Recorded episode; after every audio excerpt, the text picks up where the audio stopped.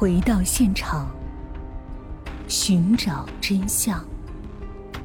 小东讲故事系列专辑由喜马拉雅独家播出。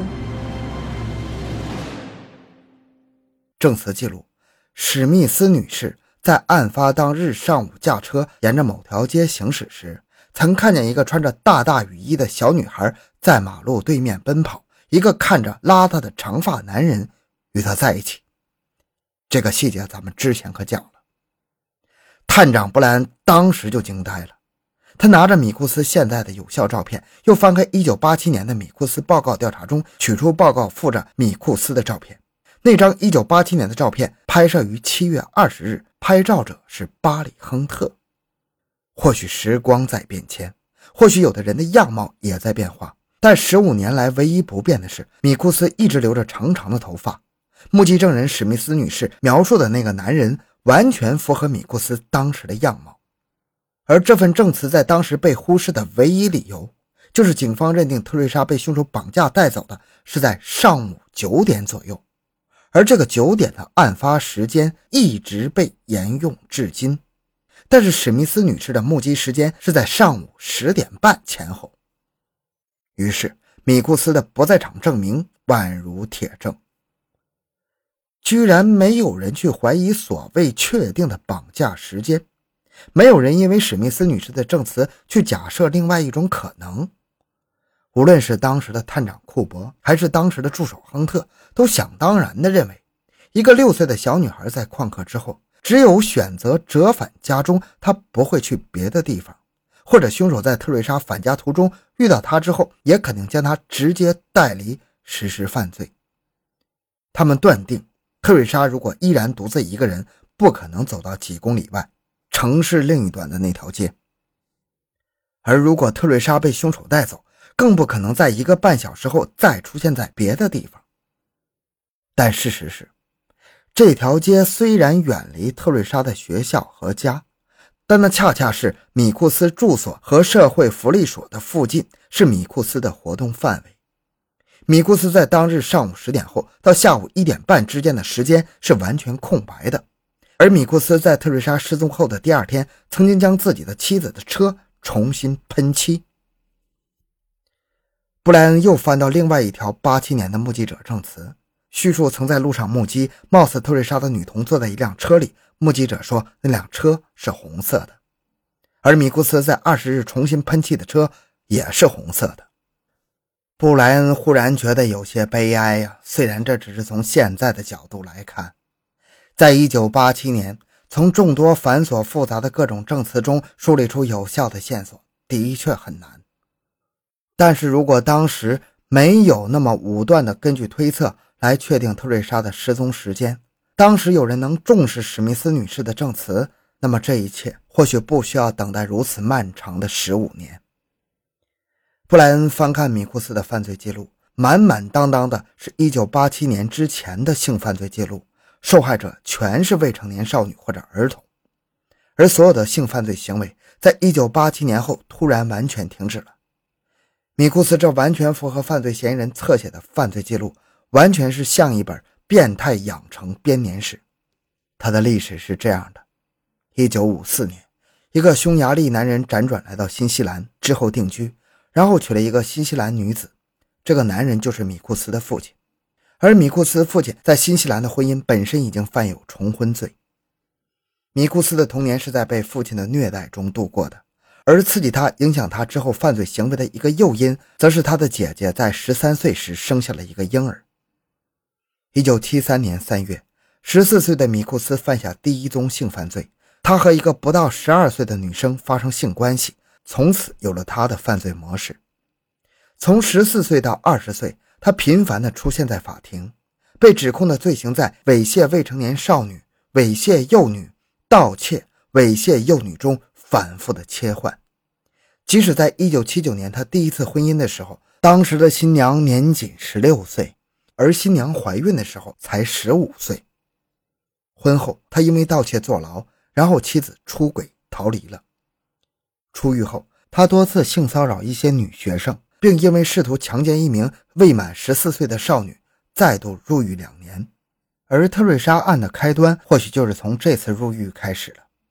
在狱中的心理辅导室，有一名志愿辅导员 X 小姐，抱着一种拯救坏男孩的天真心理，和米库斯相恋了。然后两人在米库斯出狱之后同居生子，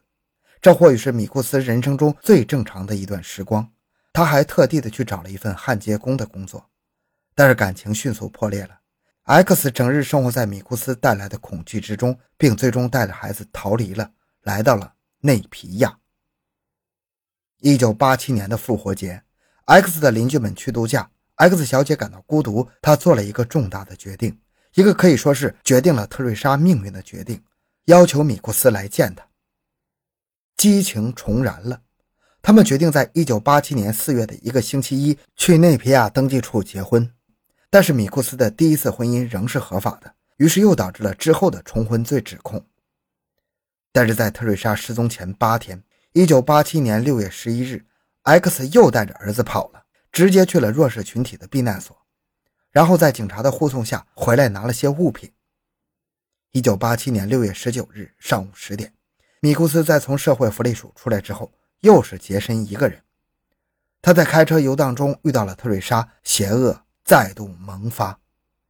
他诱骗特瑞莎上车，在车里闲逛了一会儿，讨取了特瑞莎的信任，然后开车二十分钟将特瑞莎带到内皮亚市以北的那个海滩。性侵后。用手捂住特瑞莎的口鼻，致使其窒息昏了过去。米库斯或许觉得当时特瑞莎已经死了，于是将她埋在了一棵树下，于下午一点半前返回了福利署。之后，米库斯依然被几次控罪，包括1988年的超速和藏毒，90年代的非法种植交易大麻和盗窃等。但是，至少在记录中没有再次出现任何性犯罪的指控。讽刺的是。米库斯在一九八八年因为超速和藏毒被带到内皮亚市警局扣押的时候，巴里·亨特领导的特瑞莎调查组依然在警察局二楼冥思苦想，搜寻凶手。二零零二年，米库斯早已返回故地惠灵顿夏哈特区居住。五十三岁的他与另外一个女子同居，并且已经是七个孩子的父亲。他始终隐藏着心中十五年的秘密，毫无愧疚地继续生活，直到二零零二年二月二十六日。在这天，内皮亚市警局特瑞莎案调查负责人布莱恩带着自己的助手，在清晨七点左右赶到了米库斯位于夏哈特区的住所门前。布莱恩整了整衣服，冷静地敲了敲门。一个穿着牛仔裤、披散着长发、胡子拉碴的男人打开了屋门。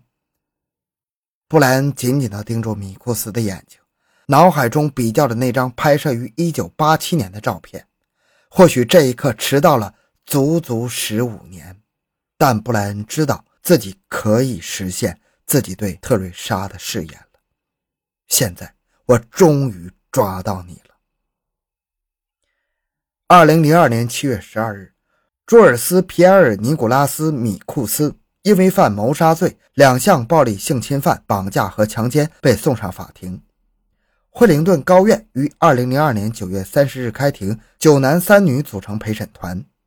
米库斯在庭上依然矢口否认，拒不认罪。检方在推测了米库斯的整个犯罪过程后，呈堂了强有力的 DNA 证据。检察官、检方在结案陈词中称，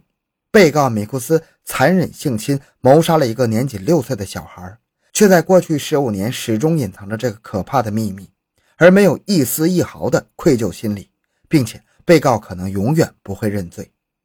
检察官向陪审团形容。像这样的罪犯，恰恰也正是科学发展的一大原动力。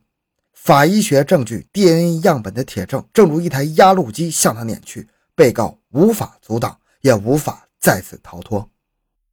虽然受害者特瑞莎的全家就坐在距离他被告席的三米处，但是米库斯在整个庭审过程中没有任何感情的流露，也毫无悔意。他始终直视前方，除了“无罪”两个字，就没发出过只言片语。旁听者的目击者事后形容米库斯的眼神冷酷而又邪恶。二零零二年十月八日，庭审结束。当日下午三点十三分，陪审团仅仅两个半小时之后就达成一致，被告米库斯所有罪名成立，判处终身监禁。判决后，特瑞莎的家人在旁听席上相拥而泣，而同样坐在旁听席上的探长布莱恩之后也与特瑞莎的家人拥抱。经过漫长的五千六百个日日夜夜的等待，特瑞莎的家人们在怀疑特瑞莎能否最终获得应有的正义，而探长布莱恩则在焦虑自己是否能够在最终将凶手绳之以法。而终于在这一天，此时此刻，一切尘埃落定。好了，这个案件讲完了。小东的个人微信号六五七六二六六，喜欢小东的朋友请多多打赏，感谢您的收听，咱们下期再见。